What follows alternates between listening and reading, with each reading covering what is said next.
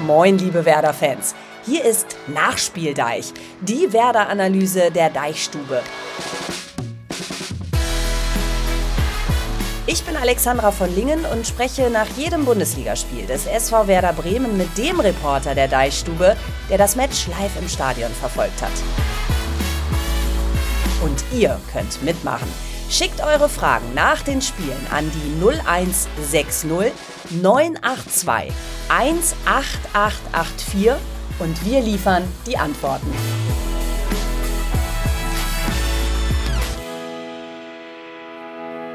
Ja, genau, das tun wir für euch. Moin zum Nachspieldeich. Wir freuen uns, dass ihr wieder mit am Start seid und eure Nachrichten per WhatsApp gesendet habt an die 0160 9821, dreimal die 8 und die 4. Nach einem Jubiläum in Köln, denn dort standen sich der SVW und der FC zum hundertsten Mal gegenüber.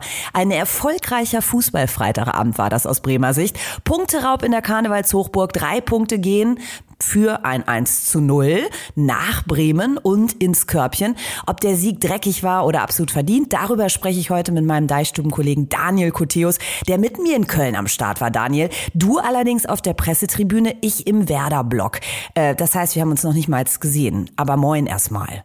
Guten Tag, moin. Äh, ja, tatsächlich auf der Pressetribüne, die in Köln offensichtlich verlegt worden ist, als ich das letzte Mal da war. Das mag vier, fünf Jahre her sein, da war die noch im Unterrang, da konnte ich mich dran erinnern, da konntest du den Rasen immer riechen in Köln, das fand ich so geil. Äh, jetzt sitzt du da wirklich weit oben unterm Dach, äh, das waren schon, das waren schon Wege, da zurückzulegen. Ja, ich habe euch da gesehen und dachte, Mensch, die haben sie anders angesiedelt. Ja, aber grundsätzlich, äh, wie war es für dich im Rhein-Energiestadion so zwischen Karnevalsliedern, ferngesteuerten Autos auf dem Rasen? Ist ja eine schöne Atmosphäre in Köln, oder? Ich finde Köln äh, ja eines der schönsten Auswärtsspiele der Saison, muss man wirklich sagen, weil ich das Stadion total gerne mag, mit ihren rot-weißen Leuchttürmen da in, in allen vier Ecken und die Atmosphäre, die Stimmung. Da kannst du ja eigentlich nur sagen, die sind bekloppt im positivsten Sinne, die leben und lieben diesen Verein und das überträgt sich also wirklich äh, in dieses komplette Stadion hinein. Ist unfassbar laut, also das, das macht schon Spaß. Ja, und man fühlt sich da sehr willkommen. Also ich habe gestern einen Köln-Fan kennengelernt, der hatte einen komplett geschminkten Kopf in Rot-Weiß. Also es war so ein Glatzkopf und der sagt, der schminkt sich vor jeder Partie 45 Minuten. Die hatten dann noch so einen Wagen mit Kölscher Musik und Schirmchen mit dabei und dann hieß es immer nur herzlich willkommen in Kölle, herzlich willkommen in der schönsten Stadt Deutschlands. Also man fühlte sich da wirklich sehr angenommen von den FC-Fans.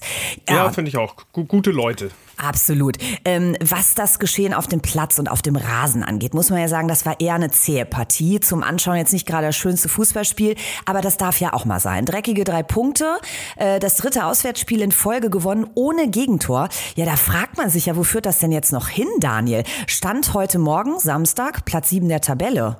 Ja, das ist schon, das ist schon Wahnsinn, äh, wenn man sich das mal ganz in Ruhe anguckt. Da hat selbst der äh, ja immer sehr, sehr nüchterne, sachlich analysierende Ole Werner gesagt, ja, können die Jungs sich mal angucken, die Blitztabelle. Verbiete ich keinem da irgendwie auf dem Handy mal nachzuschauen. Äh, das weiß Werder auch. Das ist also wirklich eine Top-Ausgangslage jetzt mit 29 Punkten. Da hat sich das Thema Abstiegskampf vielleicht nicht komplett erledigt. Wir sind noch relativ früh in der Saison, beziehungsweise noch nicht im letzten Drittel angekommen. Aber natürlich darf man den Blick jetzt auch mal in andere Sphären schweifen lassen. Also wenn man Siebter ist, äh, wieso dann nur noch bang nach unten gucken, ist vielleicht nicht erforderlich. Das ist schon, schon stark. Wobei, werden wir gleich ja auch noch vertiefen, fußballerisch das Ganze wirklich nicht gut war. Mhm. So wie schon in Mainz auch. Sie gewinnen zwar beide Spiele 1 zu 0, aber das sind so diese klassischen Spiele. Machst du dieses Tor nicht, dann hast du hinterher ganz andere Debatten und es heißt, vielleicht reicht das so nicht und da muss mehr kommen. Also das ist spannend. Schwierig zu sagen, wo genau diese Reise noch hinführt. Ja, so konnte ich auf jeden Fall mit meinem Werder-Schal gestern stolz durchs Kölner Nachtleben. Übrigens, was du gerade gesagt hast, positiv nach vorne schauen, da haben wir eine ganz süße Nachricht zu bekommen. Wir sitzen gerade sehr glücklich im ICE zurück nach Frankfurt und fragen uns, wo geht es diese Saison noch so hin? Wir haben jetzt 13 Punkte Abstand zur Relegation. Auf Platz 7 stehen wir und mein 13-jähriger Sohn ist gerade eingeschlafen. Ich glaube, er träumt schon von Europa. Meint ihr, das ist so oh. langsam erlaubt? Weil auf dem Weg aus dem Stadion wurde kurz einmal Werder Bremen international angestimmt. Sonst sind wir diesbezüglich ja noch sehr verhalten. Ja, der Bremer ist ja an sich gerne bescheiden. Ist denn hier Träumen mal erlaubt, Daniel? Dürfen wir uns das mal gönnen? Ja, also ich glaube, wenn, sobald das Träumen verboten ist, hat man äh, echt ein Problem, weil davon lebt das ganze Ding ja. Und wenn man siebter ist, man muss deswegen ja nicht übermütig werden und das erwarten oder fest davon ausgehen, aber träumen, ja, warum denn nicht? Also das ist absolut erlaubt, wer jetzt drei Auswärtsspiele in Folge gewinnt, wer vier von fünf Rückrundenspielen gewinnt, unter anderem eben bei den Bayern, wer den 42 Jahre alten Otto Rehagel-Rekord einstellt, wobei ich ehrlicherweise bis gestern Nachmittag gar nicht wusste, dass es den gibt. Aber äh, dreimal in Folge auswärts gewonnen und dann auch noch zu null. Das gab es in Werders Vereinsgeschichte nur einmal, 81, 82 unter König Otto und jetzt eben wieder. Das sind natürlich alles so Sachen, die Träume befeuern. Jetzt hast du Darmstadt zu Hause. Da ist jetzt ein Sieg auch nicht außerhalb des Machbaren so. Also von daher, klar, mhm. darf man träumen. Aber, und jetzt muss ich diesen Traum ein bisschen trüben, fußballerisch ist es eben kein Traumfußball, den Werder zeigt. Und ob es am Ende reicht, sich jetzt nehme ich das Wort in den Mund, sich nach Europa oder in, in, mhm. tolle Tabellenregionen zu arbeiten und zu kämpfen. Also ich glaube, um, um da wirklich zu landen, muss mhm. spielerisch dann doch wieder ein bisschen mehr kommen. Ja, genau. Und da sind wir dann schon mitten im Spiel, denn insbesondere in der ersten Hälfte fehlte es ja im Grunde bei beiden Teams an Kreativität, Genauigkeit, Abstimmung. Da waren jetzt nicht so viele Highlights. In der zweiten Hälfte kam dann ein bisschen mehr Schwung rein. Ich bin total gespannt, wie unser Taktikexperte Tobi Escher die Partie gesehen hat, weil der hat wie immer eine blitzfeine Analyse für uns. Die Nachspieldeich-Taktikanalyse mit Tobias Escher. Werder-Fans, die eine harte Arbeitswoche hinter sich hatten, wurden von diesem Freitagabendspiel sicherlich nicht wachgehalten. Werders Auswärtsspiel beim ersten FC Köln war eine eher zähe Angelegenheit, was aber ganz im Interesse der Bremer war. Denn die Bremer haben sich in diesem Spiel auf ihre Defensive fokussiert. Es war wieder eine sehr mannorientierte Defensive. Das bedeutet, Bremen hat versucht, überall auf dem Feld 1 gegen 1 Duelle herzustellen. Gerade im Mittelfeld klebten Jens Day, Romano Schmid an ihren Gegenspielern, um hier immer wieder rauszuschieben, um zu verhindern, dass Köln im Zentrum das Spiel dominieren kann, dass die Kölner Zentrumspieler aufdrehen und Richtung gegnerisches Tor gucken können. Und das hat auch Werder sehr gut gemacht. Köln hatte sehr wenig Durchschlagskraft, was auch sehr stark an dem Kölner Kader liegt, wo momentan einfach ein Strafraumstürmer vorne fehlt, wo auch auf den Außen Qualität fehlt. So konnte man Köln weit vom eigenen Tor weghalten. Gleichzeitig war es so ein bisschen Konterfußball ohne Konter von Werder, nämlich vorne hat mit Nick Woldemade und Marvin Duksch zwei spielstarke Akteure gespielt, die aber gar niemanden hatten, mit dem sie spielen konnten. Und so kam es auch, dass erst nach der Einwechslung von Jin Ma wirklich ein ähm, bisschen Tempo vorne drin war. Und das hat sich ja sofort ausgezahlt mit dem Treffer. Und dann hat Werder auch diese 1 0 Führung verteidigt. Ich führe das Ganze noch ein bisschen in meiner Deichstube-Analyse taktisch aus, aber grundsätzlich kann man sagen, die Defensive hat dieses Spiel gewonnen und das ist auch momentan das große Faustpfand, das die Bremer haben. Sie kassieren deutlich weniger Gegentore als zu Beginn der Saison. Ja, danke Tobi. Also Safety First. Ähm, ja, da war jetzt ein Punkt drin, Daniel, den würde ich gerne noch mal mit dir besprechen. Woltemade mhm. und Duxch hatten keinen, mit dem sie spielen konnten. Was meinten der Tobi damit? Das kann ich mir, um ehrlich zu sein, nur so erklären, dass da aus den Mannschaftsteilen dahinter die Unterstützung so ein bisschen ausgeblieben ist, was man vielleicht an der Person Romano Schmid so ein bisschen festmachen kann, der zwar sehr engagiert war, viele Meter gemacht hat, insgesamt in vielen Szenen dann doch aber unglücklich blieb. Auch Jens Day hat seine Rolle etwas defensiver interpretiert, als es sonst schon mitunter gemacht hat. Und ich finde, Voltemade und Duck hatten sich in allererster Linie auch gegenseitig nicht so richtig mhm. zum Spielen, weil da dann doch viel Stückwerk geblieben ist. Das lag zum Teil aber auch an ihnen selbst. Ich fand beide, Voltemade, das hast du im Vorgespräch ja schon gesagt, wird gleich nochmal Thema sein, auch mit Hinblick auf die Note. Ich fand beide äh, in Ansätzen okay, insgesamt aber mhm. nicht gut. Es war von beiden kein gutes Spiel. Ja, und dann ist das für Stürmer natürlich schwierig. Du hast dazu diesen seifigen, schwierigen Boden, du hast eine Kampfpartie ja, das war einfach auch für Stürmer keine, keine, kein dankbares Spiel, aber Duxch und Woltemade ist es eben von sich heraus auch nicht gelungen, da mhm. irgendwie äh, besser den Fuß auf den Boden zu kriegen. Ja, garnieren wir das Ganze doch nochmal mit einer Nachricht von Florine aus Werl, die mit uns nochmal auf die Startelf-Aufstellung von Ole Werner schaut. Sie schreibt, was mich gewundert hat, war, dass Woltemade statt Jinma in der Startelf stand. Meintet ihr nicht neulich noch, dass er und Duxch sich zu ähnlich sind und äh, zu langsam zusammen? Ja, Florine, erstmal vielen Dank Dank äh, für diese Frage. Daniel, wie überraschend war das denn für dich, dass Woltemade vorne mit Duck startet? Äh, was war wohl Oles Gedanke dahinter? Ähm, einerseits war ich überrascht, andererseits nicht, weil das Jinma mal eine Pause bekommt nach Spielen in den Wochen davor, die jetzt nicht ganz so gut von ihm liefen. Da hatte er Schwierigkeiten. Damit habe ich ehrlicherweise schon in der Woche vorher gegen Heidenheim gerechnet. Ähm, habe dann aber eher Raphael Boré da an der Seite von Duxch gesehen. Mhm. Dass es jetzt Nick Woltemade geworden ist, hat mich insofern schon überrascht. Allerdings muss man sagen, der trainiert im Moment sehr, sehr gut und der hat, wenn er reinkam, auf dem Platz dann eben auch immer seine Szenen, seine Momente gehabt. Er ist ja mit seinen, seiner Körpergröße technisch unfassbar stark. Ganz spannender, unorthodoxer Spielertyp. Von daher fand ich das gut und sehr interessant, dass er mal die Chance bekommen hat, in Köln von Anfang an zu spielen. Zum dritten Mal überhaupt erst in dieser Saison. Ähm, ja, der Plan ist dann nur nicht so ganz aufgegangen. Also ich glaube, Woltemade ist ein Spielertyp, der sich gut fallen lassen kann und dann so ein bisschen auch aus der zweiten Reihe mit seiner Übersicht, mit seinem Passspiel für Gefahr sorgen kann. Weniger der klassische Strafraumstürmer. Und da hat er sich gestern in meinen Augen zu oft verzettelt. Es gab immer mal wieder Momente, wo man dachte, boah, stark, das kann mhm. der, das macht der gut. Ähm, insgesamt fehlte da aber so ein bisschen die Durchsetzungskraft, sodass er was Torgefahr und wirklich äh, Alarm vorne angeht, kein großer Faktor war. Und wie hast du das Zusammenspiel mit Duxch gesehen? Ja, man hat schon gesehen, dass die sich gegenseitig suchen auf dem Platz.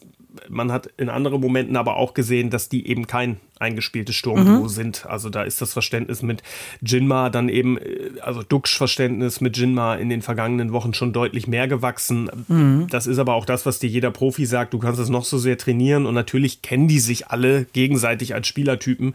Aber wenn du dann in einem Pflichtspiel nebeneinander auf dem Platz stehst, diese berühmte Spielpraxis, das ist dann schon nochmal was anderes. Und das war eben zu sehen, dass das Duo Dux Woltemade davon eben nicht so viel hat wie Dux plus Boré ja. oder eben natürlich auch Jinma. Du hast ja jetzt schon ein bisschen was zu Voltemade gesagt. Also zweite Sturmspitze, hat viele Bälle gefordert, war aber ja auch eher harmlos unterwegs. Was deine Notenvergabe bei ihm angeht, gibt's noch eine Nachfrage aus unserer Community. Ich fand die Note von Voltemade relativ falsch bewertet. Andere Fans und ich haben ihn viel besser als 4,5 gesehen. Schmid war da auch deutlich schlechter. Bitte gerne begründen. Ja, dann tu das mal. ja, ich hoffe, ein Teil davon schwang eben schon mit. Ähm, ja, wenn man den Stürmer eben daran festmacht, dass sein Hauptjob in einem Spiel ist, vorne Gefahr zu kreieren und wenn möglich auch zum Abschluss zu kommen und das Ganze am besten noch mit Toren zu krönen, wobei daran die Notenvergabe nicht immer zwingend abhängt, dann fand ich, war das von Nick Woltemade alles in allem zu wenig und eben kein gutes Spiel. Also mhm. die guten Ansätze, die er immer hat, die habe ich ja eben auch schon, auch schon erwähnt. Äh, ich finde, das ist ein sehr, sehr spannender Spielertyp, weil er eben, ja, sehr unorthodox ist mit seiner Größe, nicht besonders kopfballstark, dafür technisch wahrscheinlich sogar einer der besten im Kader. Also dem traue ich sehr viel zu für die Zukunft. Ich fand gestern in Köln war er aber nicht der Faktor, den Werder in der Spitze vielleicht gebraucht hätte, um mhm. das Ganze etwas mehr in Richtung gegnerisches Tor bewegen zu können. Wir müssen auch nochmal über Duck sprechen. Zu seiner Leistung habt ihr uns nämlich ganz unterschiedliche Meinungen geschickt und das ist ja auch naturgemäß so, dass äh, da ja die, die Bewertungen auseinandergehen. Kontra Duxch. Ich zitiere, man wird wieder sagen, ich sei ein harter, aber wirklich, Duxch Spielweise kann man nicht mehr gut reden. Eine sehr schlechte Leistung, finde ich, und langsam zählt auch nicht mehr das Argument, dass er so viele Tore geschossen hat und so weiter. Hat ja auch die meiste Zeit auf dem Platz bekommen. Pro Duxch und lösungsorientiert kommt Jürgen aus dem Hunsrück daher. Der schreibt, Moin, freuen. Ich finde, man müsste als Fan dankbarer gegenüber Duxch sein, da er ein großer Faktor beim Wiederaufstieg war und eine gute Torquote hat für die Verhältnisse von Werder Bremen. Ihn von Seiten der Fans zu motivieren, könnte auch hilfreich sein. Denke da an ein langgezogenes Duxch bei jeder Ballberührung, wie einst bei Rudi oder Ruth van Nistelrooy. Beste Grüße aus dem Hunsrück, Jürgen. Erstmal, Jürgen, vielen Dank, dass du dir wirklich da auch ähm, über die Kritik hinaus Gedanken machst, ja, äh, und dass du da äh, dem Duxchi auch nochmal den Rücken stärken willst. Ähm, da Daniel, Dankbarkeit ist ja das eine, Leistung das andere. Du hast Duxi mit einer 4,5 bei den Noten bedacht. Wie schaust du denn in seine Richtung? Und äh, auch insbesondere, ähm, wie kommentierst du die Debatte um seine Person auf dem Platz, die es ja wirklich seit einigen Wochen gibt? Ja, also erstmal vorweg, so ein langgezogenes Duksch, fände ich, hätte was. Müsste man nur irgendwie wirklich gut artikuliert kriegen im Stadion, dass man es nicht als Bu versteht. äh, dann wäre es eher kontraproduktiv. Ähm, ja, ich glaube, wir haben hier im Podcast auch schon mal drüber geredet. Marvin Duksch ist schon so eine Art Sonderfall bei Werder, weil ich glaube, es gibt keine zwei Meinungen, wie wichtig er für diese Mannschaft, für diesen Kader ist, wie sehr Werder von seinen genialen Momenten auf dem Platz profitiert. Aber eben auch darüber, dass er immer wieder Spiele dabei hat, wo es hinterher Kritik gibt und die eben auch zu Recht. So, und gestern, ich habe ihn in Köln auch nicht stark gesehen, du hast es selber gesagt, Note 4,5. Er hat zwar gleich in der ersten Minute zwei Abschlüsse gehabt, ich glaube nach 12 und 47 Sekunden, wo man dachte, oha, der ist ja mhm. sofort da. Das hat Kölns Trainer Timo Schulz hinterher übrigens auch gesagt, dass diese zwei Szenen dazu beigetragen hätten, dass seine Mannschaft ganz, ganz schwierig überhaupt nur reingekommen ist ins Spiel, weil sie sofort unter Druck stand. Mhm. Ähm, und das ist eben das Phänomen Marvin Duksch. Dem reicht eine Szene, ein genialer Pass, ein toller Freistoß, eine Ecke, äh, ja, wie auch immer, ein Tor am besten. Äh, und alle sagen, oh, der macht den Unterschied.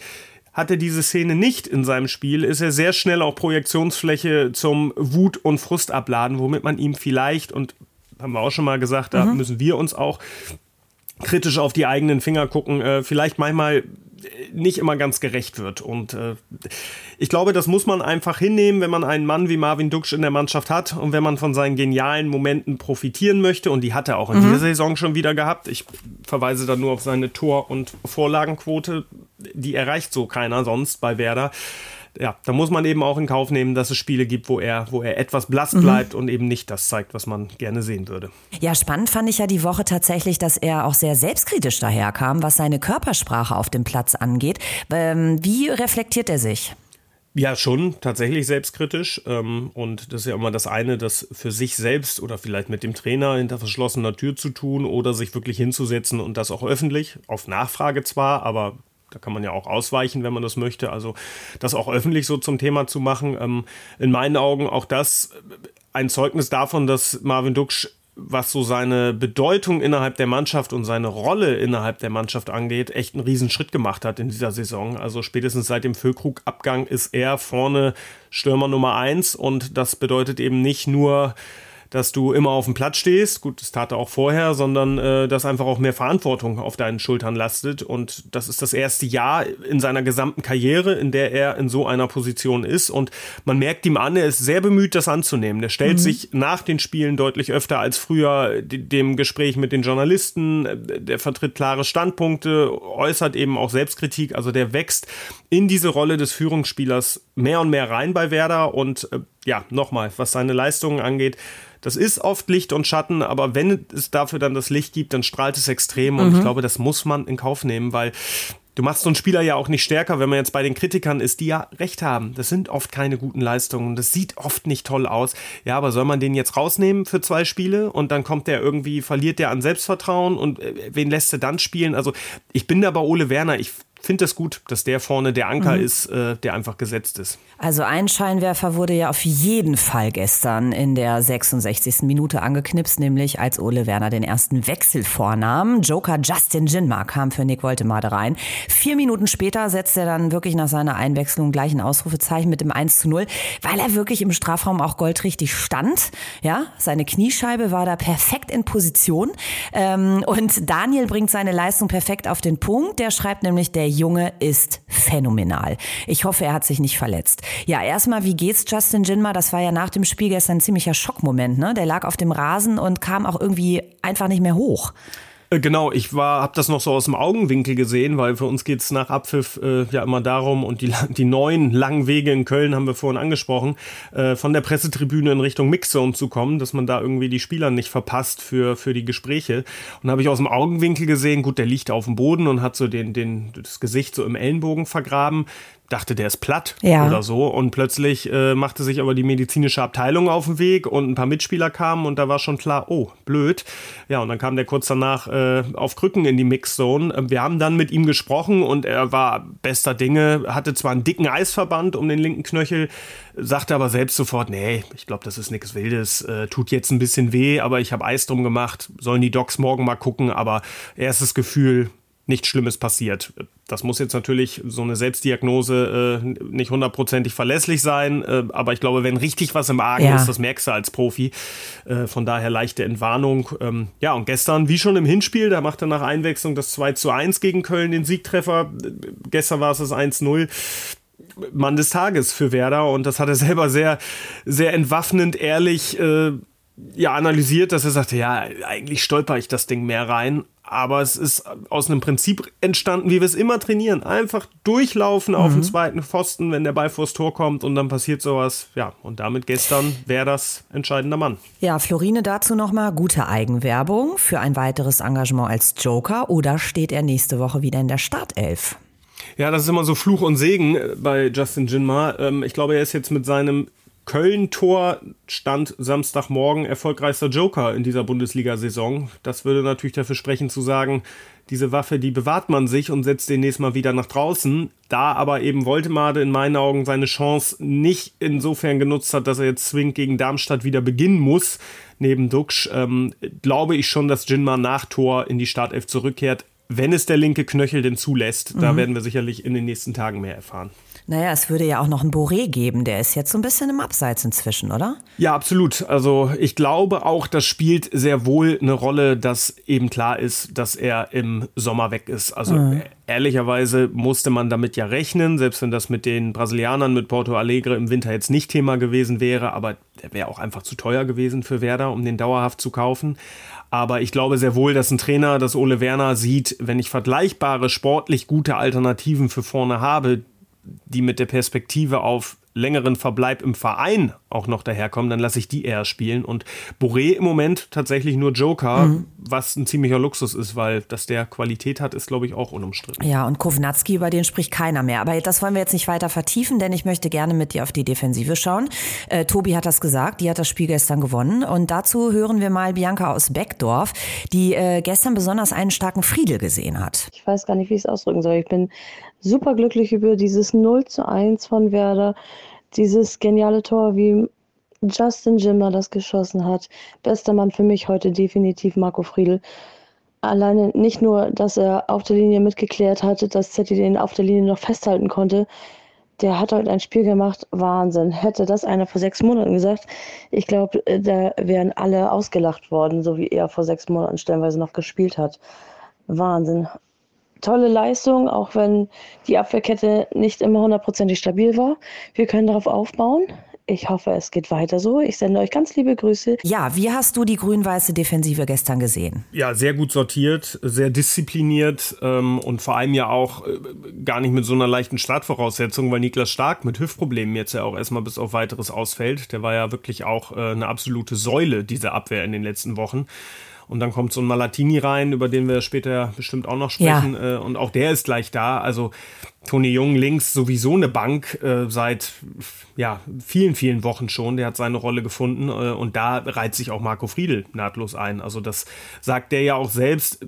Der ist in der Abwehrzentrale einfach viel, viel besser aufgehoben als auf auf der linken Seite, auch wenn er ein Linksfuß ist, aber man merkt, dass er sich da deutlich wohler fühlt, dass er da mehr Sicherheit hat und äh, gestern in Köln dann eben auch, äh, wenn man so möchte, der, der Feuerwehrmann war, der in höchster Not rettet, mehrfach, ähm, blockt da einmal einen Schuss in letzter Sekunde, dann natürlich diese Rettungstat auf der Linie, von der er später dann ja gesagt hat, das ist, als würdest du ein Tor schießen, so geil fühlt sich das an und so hat das ja auch abgefeiert und es war ja auch mindestens so wichtig wie das Siegtor. Absolut. Ansonsten geht das Spiel auch unentschieden aus. Ähm, nee, der macht das gut. Also wird seiner Rolle als Captain da auch gerecht und äh, unterfüttert das endlich mit Leistung und nähert sich damit auch dem Punkt an, dem er ja im Grunde seit Jahren hinterher rennt, nämlich der Konstanz in seinem Spiel. Das hat mhm. er schon ganz oft selbst gesagt, das muss ich schaffen. Ich muss konstanter werden. Diese Ausreißer nach unten müssen weg. Und im Moment sind sie es. Ja. Ben aus der Pfalz hat noch folgenden Gedanken dazu. Moin Deichstube. Einmal mehr war die defensive Stabilität unser Erfolgsfaktor. Mit Lean und Stay haben wir zwei disziplinierte Abräumer, die bei der Abwehrreihe oder die der Abwehrreihe sehr gut tun. Und in Ballbesitz macht vor allem Lean sehr vieles richtig. Hat kaum Fehlpässe in seinem Spiel, strahlt eine große Ruhe aus. Ich bin überzeugt davon, dass wir diese Saison stabil zu Ende spielen werden. Siehst du das genauso? Würdest du es so unterschreiben? Ja, kann man, kann man absolut so unterschreiben. Äh, Senelin hat sich als Sechser wirklich rein und fest gespielt in dieser Mannschaft, äh, ist da nicht mehr wegzudenken und wird, sollten da keine Sperren oder Verletzungen dazukommen, auch bis zum Saisonende diese Position weiter bekleiden, ähm, ja, weil er einfach besser reinkommt. Da ist die die Phase der Eingewöhnung des Akklimatisierens abgeschlossen und ich sehe das auch so. Der macht es mhm. gut. Der hat zwar gestern in Köln auch so ein, zwei Fehlpässe dabei gehabt, wo man dachte, boah, das geht anders, das kannst du besser, aber alles in allem ähm, sind das auch viele Aktionen, wenn man mal im Stadion so ein, zwei Minuten äh, gezielt auf ihn achtet, die er ohne Ball richtig gut macht. Der mhm. ordnet nämlich sehr viel, der verschiebt seine Mitspieler, der antizipiert gut, stopft Löcher und klärt oftmals gefährliche Szenen, ehe sie überhaupt gefährlich werden. Und das ist eine Riesenqualität, die er hat, weil er dieses Spiel defensiv gedacht sehr, sehr gut versteht und lenken kann. Lass auf eine weitere Verstärkung schauen aus Südamerika. Julian Malatini. Der hat gestern sein Startdebüt ja. gefeiert. Äh, vor allem deshalb, weil Amos Pieper, Milos Velkovic ja immer noch verletzt sind. Niklas Stark ist auch raus. Ähm, Daniel schreibt dazu, Malatini war nach einigen Minuten der Eingewöhnung richtig gut im Spiel. Die Pässe von ihm sind präzise und klug. Er bringt ein gutes Tempo mit, gutes Zweikampfverhalten, hat Stark sehr gut vertreten. Ja, und Daniel, Ex-Werder-Chef Jürgen Born hat ja die Woche gesagt, gesagt, er könne auf dem Platz auch mal eine Sau sein. Hast du das gestern auch so gesehen? Ja, wenn man so möchte, klassischer Argentinier, also sehr, sehr körperbetont in seinem Spiel, immer, ich will nicht sagen, am Rande des Erlaubten, aber zumindest dran an diesem Rande, äh, unangenehm im Zweikampf. Also das sind auf jeden Fall die Stärken, die er mitbringt. Dazu äh, seine Geschwindigkeit, die war, das haben wir Ole Werner hinterher gefragt, warum denn Malatini und nicht Christian Groß, die war einer der Hauptgründe, warum er den Vorzug erhalten hat, weil er da einfach deutliche Vorteile gegenüber Groß hat und so im Duell mit Linden Meiner äh, ja, gut aussehen konnte. Da hätte Christian Groß, glaube ich, deutlich mehrere oder größere Probleme gehabt. Ähm, ja, und eben auch sein, sein guter Auftritt nach der Einwechslung gegen Heidenheim. Da ist er ja auch früh reingeworfen mhm. worden nach der Starkverletzung, hat sich da wacker geschlagen. Also da hat Werder einen Spieler geholt, der als Soforthilfe taugt hat man gestern gesehen, den kannst du in der Bundesliga spielen lassen, ohne dass du große Sorgen haben musst und der eben auch für die Zukunft noch, noch viel spannendes Entwicklungspotenzial bietet. Auch, und das ist ganz normal, wenn da die Eingewöhnung, die Abstimmung mit den Kollegen natürlich noch lange nicht abgeschlossen ist. Äh, Jens Day sagte das nach dem Spiel, das fand ich ganz interessant. Leute, ihr dürft nicht vergessen, Julian spricht noch kein Deutsch und er spricht auch kein Englisch. Das heißt, der versteht im Grunde gar nicht das, was auf dem Platz gesprochen wird. Das geht nur so über fußballerische Kommunikation. Und plötzlich spielt er vor 50.000 in Köln in so einem Stadion 90 Minuten Bundesliga. Das ist eine große Herausforderung für so einen jungen Spieler und gemessen daran hat er es super gemacht. Da muss ja da auch noch Kölsch verstehen, ne? Das ist ja eine doppelte Herausforderung. Ja, die singen ja auch ihr Vereinslied da logischerweise komplett auf Kölsch, blenden aber freundlicherweise Untertitel ein, äh, sodass auch der Norddeutsche äh, das mal mitlesen kann und äh, so halbwegs versteht, was die so meinen. Und was mir aufgefallen ist, die sind ja wahnsinnig höflich. Die siezen ja ihre Fans, der Stadionsprecher. Also das nur mal als kurzen äh, Seitenaspekt. Das ist mir gestern noch aufgefallen. Ja, was, das ist mir ja. auch aufgefallen und ich finde, äh, das echt so ein bisschen Bruch des Stadionerlebnisses, oder? Das passt ja gar nicht. Das sind, das, die Kölner sind doch das? immer so, so, so ja. Kumpelleute, die die haben ja in der Sprache schon immer so eine, so eine Umarmung, die bei allem mitschwingt. Und dann, ja, weiß ja, ich nicht. das fand vielleicht ich auch. Da, vielleicht, vielleicht da noch mal ran. Sehr diskrepant war das Ganze. So, jetzt lass uns noch mal über eine Tatsache sprechen, die wir ja gerade in allen Stadien erleben. Das sind die Fanproteste, die begleiten ja momentan wirklich jede Bundesliga-Partie. Äh, in Köln war ja gestern auch richtig was angemeldet. Ehrlich gesagt, ich habe mich dann gewundert, dass es so wenig war. Ähm, es waren ein paar Tennisbälle und es waren mega kreativ, wie ich fand, ferngesteuerte Autos, die plötzlich auf dem Feld waren. Und der Zetti hat mal wieder schön schön brav aufgeräumt, wie sich das gehört. Ähm, sag uns kurz was zu den Protesten. Wie erfolgreich ist das, ähm, dieses Aufbäumen in den Stadien, immer wieder ein Zeichen setzen und wie lange wird uns das wohl noch begleiten? Was glaubst du? Äh, zum ersten Teil der Frage, es ist offen, offenbar sehr erfolgreich aus Sicht der Fans, weil sich in der vergangenen Woche mit Blackstone ja einer von noch zwei verbliebenen möglichen Investoren, die bei der DFL einsteigen wollen, verabschiedet hat und das unter anderem ja damit begründet hat, dass es diese anhaltenden Proteste gibt. Das zeigt, das erzielt eine Wirkung und zwar genau die, die die Fans, die die aktive Fanszene erzielen will. Und dementsprechend glaube ich, dass uns das noch sehr lange begleiten wird, weil die Fans eben sehen, das hat Erfolg und wir ja, erreichen damit was. Und es gab in Köln gestern ja auch ein entsprechendes transparent, ich kriege es jetzt nicht mehr ganz genau zusammen, aber auf dem stand drauf, äh, die Zeiten von Ruhe und äh, stabilen Verhältnissen äh, irgendwie so, ja, die genau, sind jetzt ja. erstmal vorbei, äh, garniert mit dem Hinweis, wir lassen uns nicht fernsteuern, was natürlich ähm, sehr gut zu diesen Autos passte, die da plötzlich über das Feld fuhren und das fand ich, äh, ja, muss ich sagen, auch kreativ. Natürlich äh, soll kein Spieler oder Ordner oder irgendwer so ein Ding an den Kopf kriegen, also Sachen auf den Platz werfen. Hat halt immer dieses Sicherheitsgeschmäckle, das möchte ich nicht abfeiern. Aber es war definitiv eine kreative Form des Protests, äh, der auch den ein oder anderen äh, Spieler hat schmunzeln lassen. Jens Day sagte zu uns noch, äh, ja, er hätte am liebsten so ein Ding für seinen, für seinen Sohn irgendwie mitgenommen, so ein Auto, und äh, sei aber nicht schnell genug gewesen, sich so eins zu sichern, weil eben auch Zetti so schnell aufräumt. Er hält ja nicht nur seinen Kasten, sondern auch seinen Arbeitsplatz sehr sauber da hinten. Ähm, ja, äh, es war im Vorfeld, aber äh, hatte ich persönlich auch deutlich mehr erwartet. Ich dachte, Freitagabendspiel, alle gucken drauf. Ähm, die Werder Ultras ähm, haben während des eigenen Heimspiels gegen Heidenheim nicht protestiert, weil man da einfach das Happening und diese, diese super Choreo ja. haben wollte. Also ich dachte, da passiert richtig was. Gemessen daran war es ja wirklich nur eine Mini-Unterbrechung. Ähm, Medienraum vorher gab es Kollegen, die sagten, ich glaube, wir sehen heute den ersten Spielabbruch in Ach, dieser tatsächlich, Saison. Ja, ja. Ja, ja, die haben sich da auf einiges eingestellt. Äh, am Ende schön, dass es nicht so gekommen ist. Es gab Protest, aber in einem vertretbaren Rahmen. Ich glaube, es war drei, vier Minuten das Spiel unterbrochen. Und ja, äh, ja das ist, glaube ich, für alle Beteiligten zu verkraften gewesen. Absolut. So, nächste Woche gegen das Kellerkind Darmstadt. Wie entspannt kann Ole Werners Crew in die Partie gehen? Mit was für einem Rückgrat? Ja, ich glaube mit einem sehr, sehr gestärkten, ähm, weil du jetzt die Punkte aktuell eben nicht brauchst, um irgendwie über einen Strich zu kommen oder dich äh, in kleinen Schritten vom, vom, von der gefährlichen Zone zu entfernen, sondern du kannst wirklich sammeln und dir vielleicht irgendwann sogar äh, zumindest intern ein neues Ziel stecken. Ähm, das macht das Arbeiten sicherlich leichter. Die Stimmung ist gut. Jetzt kommt eine Mannschaft nach Bremen, von der man bei allem Respekt äh, ja eigentlich erwarten darf, dass man sie zu Hause besiegt ja, ich weiß, im Hinspiel in Darmstadt sah es ganz schlimm aus, dieses 2 zu 4, da war ich damals auch. Äh, in ja. Darmstadt die Pressetribüne übrigens so, dass du da direkt mit im Zuschauerbereich sitzt. Und da wurde ich vom Spiel noch gefragt, wie es ausgeht. Und gesagt 2-0 Werder. Und dann stand es gefühlt nach acht Minuten 2-0 Darmstadt. Äh, da hatte ich viele Freunde unter den Linienfans. Das war sehr nett.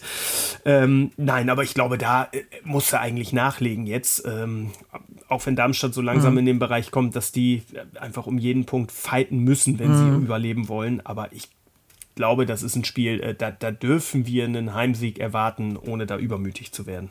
Sehr schön. Da freuen wir uns drauf. Äh, nächsten Samstag 15.30 Uhr. Ich würde sagen, wir haben fertig mit und in Köln. Für mich geht es nämlich jetzt auch nach Hause. Du bist ja schon im Norden. Für dich? Ja, genau. Wir haben äh, quasi Thema, die ja. äh, die Nachtschicht eingelegt und sind gestern Nacht noch zurückgefahren. Ja. Äh, du heute du heut erst, ne? Ja, ich jetzt gleich ganz entspannt mit dem Zug. Ich lege meinen Werderschal nochmal um und äh, sprühe ein bisschen grün-weiße Freude hier durch Kölle. Ja, und äh, freue mich natürlich, also erstmal, dass wir so nett geplaudert haben und dass ihr wieder mit am Start wart. Also ohne Ende Sprachnachrichten. Sorry, dass wir nicht jede berücksichtigen können. Ähm, aber das trägt uns natürlich. Und wenn ihr sagt, ach, ich würde mich gerne unter der Woche auch mal einbringen, dann schreibt uns an unsere WhatsApp Nummer. Das ist die 0160 9821, dreimal die 8 und die 4. Die haben wir deshalb so gewählt, weil man sich wahnsinnig gut merken kann. Ja, und ähm, ja, ich kann sonst nur sagen, lasst uns Liebe da. Fünf Sterne Deluxe, ne? Darunter machen wir es ja nicht. Ich freue mich, dass ihr dabei wart. Ähm, wir sind zu hören auf Spotify, bei Apple Podcasts, überall dort, wo es Podcasts gibt. Ja, und äh, der Daniel Coteus ist natürlich die ganze Woche rund um die Uhr für euch im Einsatz, um auch die Deichstube zu bestücken. Also checkt unsere App, checkt checkt alle Portale, die wir so haben, denn Daniel, an uns kommt man eigentlich gar nicht vorbei, ne? Nee, absolut nicht. Mach das äh, auf allen Kanälen wie immer. Und äh, ich kann das auch nur aus der Redaktion heraus nochmal bestätigen. Gerade diese Sprachnachrichten, dieses Feedback, äh, natürlich findet das nicht alles irgendwie seinen Platz in den entsprechenden Formaten, weil es mitunter auch einfach zu viel ist. Aber wir hören uns das an und da sind wirklich gute Anregungen dabei. Also da sind teilweise auch schon Geschichten oder Themen draus entstanden, weil man dachte, oh ja, da hat der recht, das kann man wirklich mal fragen. Das macht Spaß, da mit euch in den Austausch zu kommen äh, und bitte, bitte weiter so. Richtig gut. Absolut. Wir lieben euch. Macht's gut, habt ein schönes Wochenende und äh, Cheers vom Nachspieldeich. Bis denn. Ciao.